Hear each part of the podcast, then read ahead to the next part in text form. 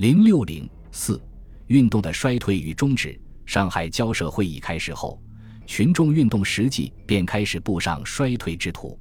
对上海总商会而言，罢市之举既是出于被迫，而亦有做交涉后盾之考虑。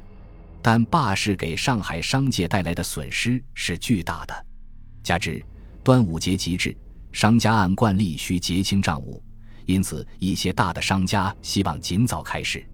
基于此，上海谈判失败后。商界随即决议开始。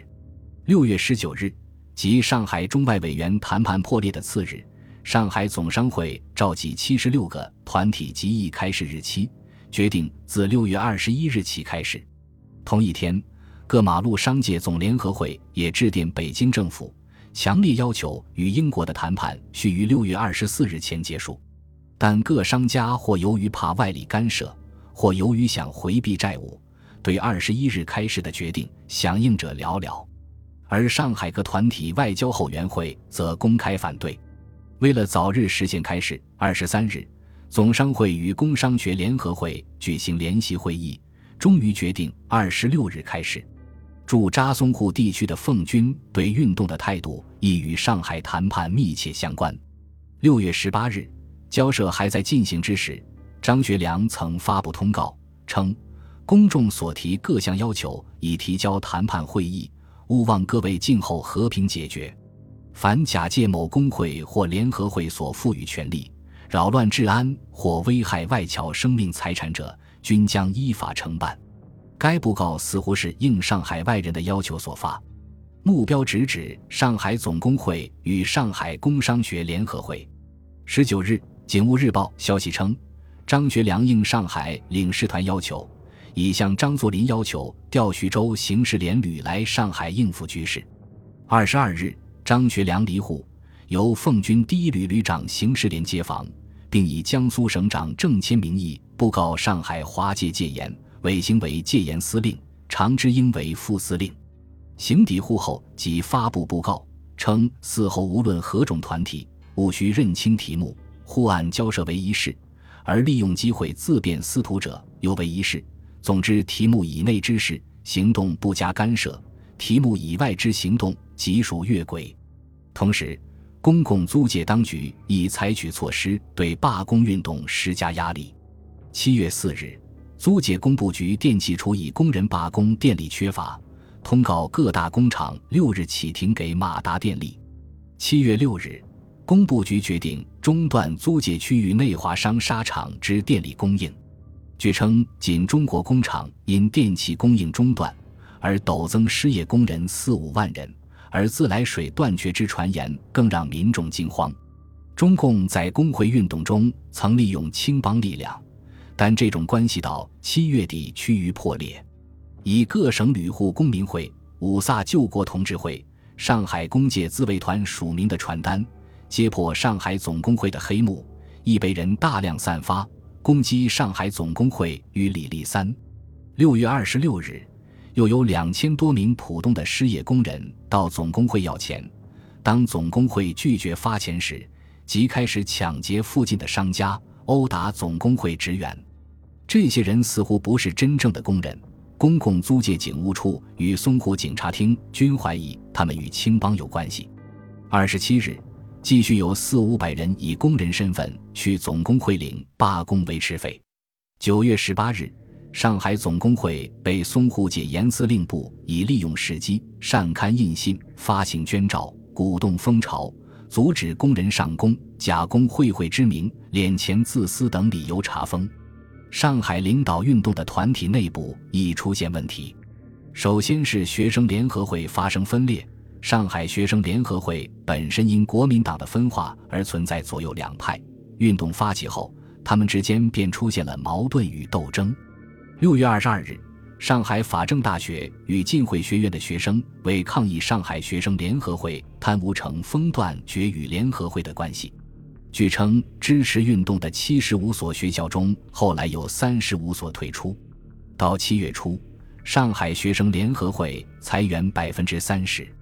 恽代英称，五卅运动发展到后期，学生自身亦存在种种缺陷，直接影响到学生会的力量。邓中夏则指出，学生放假纷纷回籍，学生联合会的力量变形削弱。等到假期结束，学生回校，他们已如隔世人，热度冰消。学生生活本来富于浪漫性，热度当然难以持久，故在运动的后半期，学生便毫无力量表现了。七月中旬，各马路商界联合会已出现分裂，部分会员指责乌志豪因为贪污罢工维持费而积累了大量财产。浙江路、云南路、吴淞路等十五路的代表，鉴于该总联会已不再代表各马路商界联合会的观点。决定与其脱离关系，并成立一新的总联会——淞沪各马路商界总联合会。导致运动渐渐进入低潮的更重要原因，在于罢工经费无以为继。在七月初，临时吉安会的一些人便希望停发罢工维持费。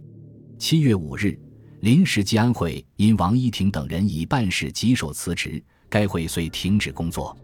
八日，在总商会的推动下。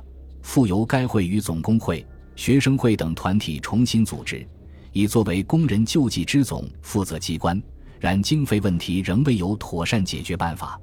七月三十日，刘冠之在上海总工会的会议上称，手头已无救济款，而接下来半个月的救济金上需要四十万元，不知如何筹措。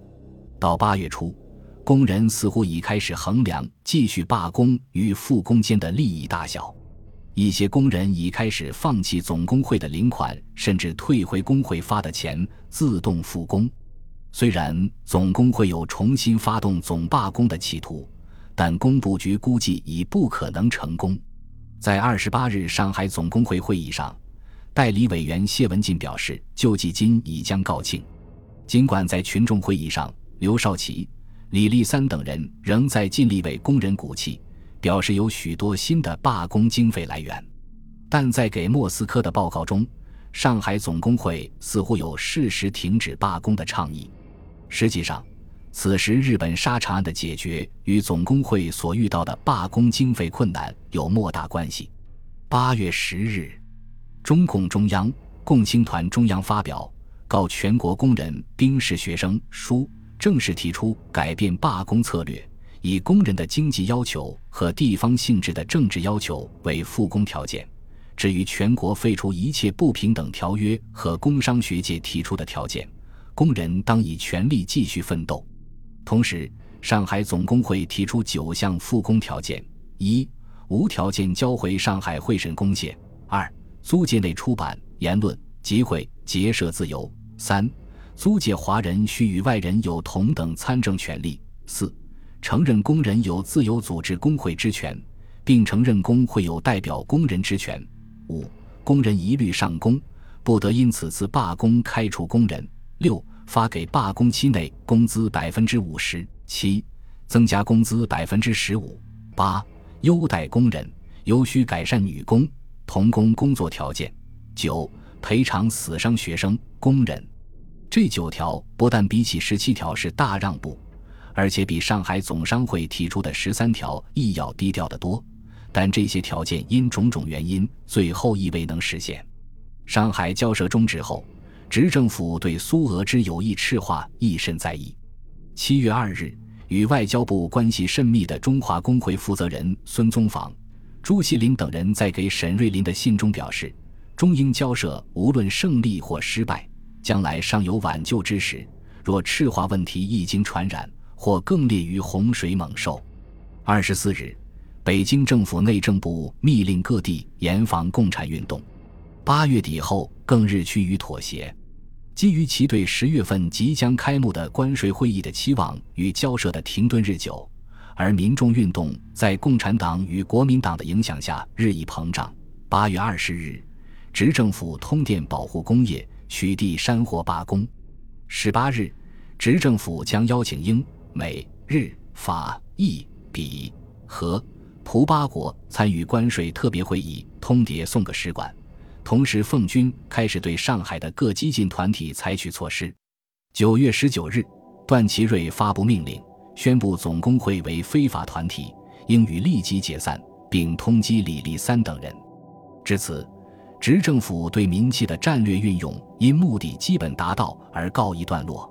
不过，在九月五日，上海总商会还在发起中华爱国募金大会，以救济仍在罢工之工人，但成效有限。其实，该运动的发起更真切的原因，是因为上海总商会及余洽清等人为五卅一案垫款甚巨，又无处得到补偿，而欲借此得些经济上的弥补。本集播放完毕，感谢您的收听，喜欢请订阅加关注，主页有更多精彩内容。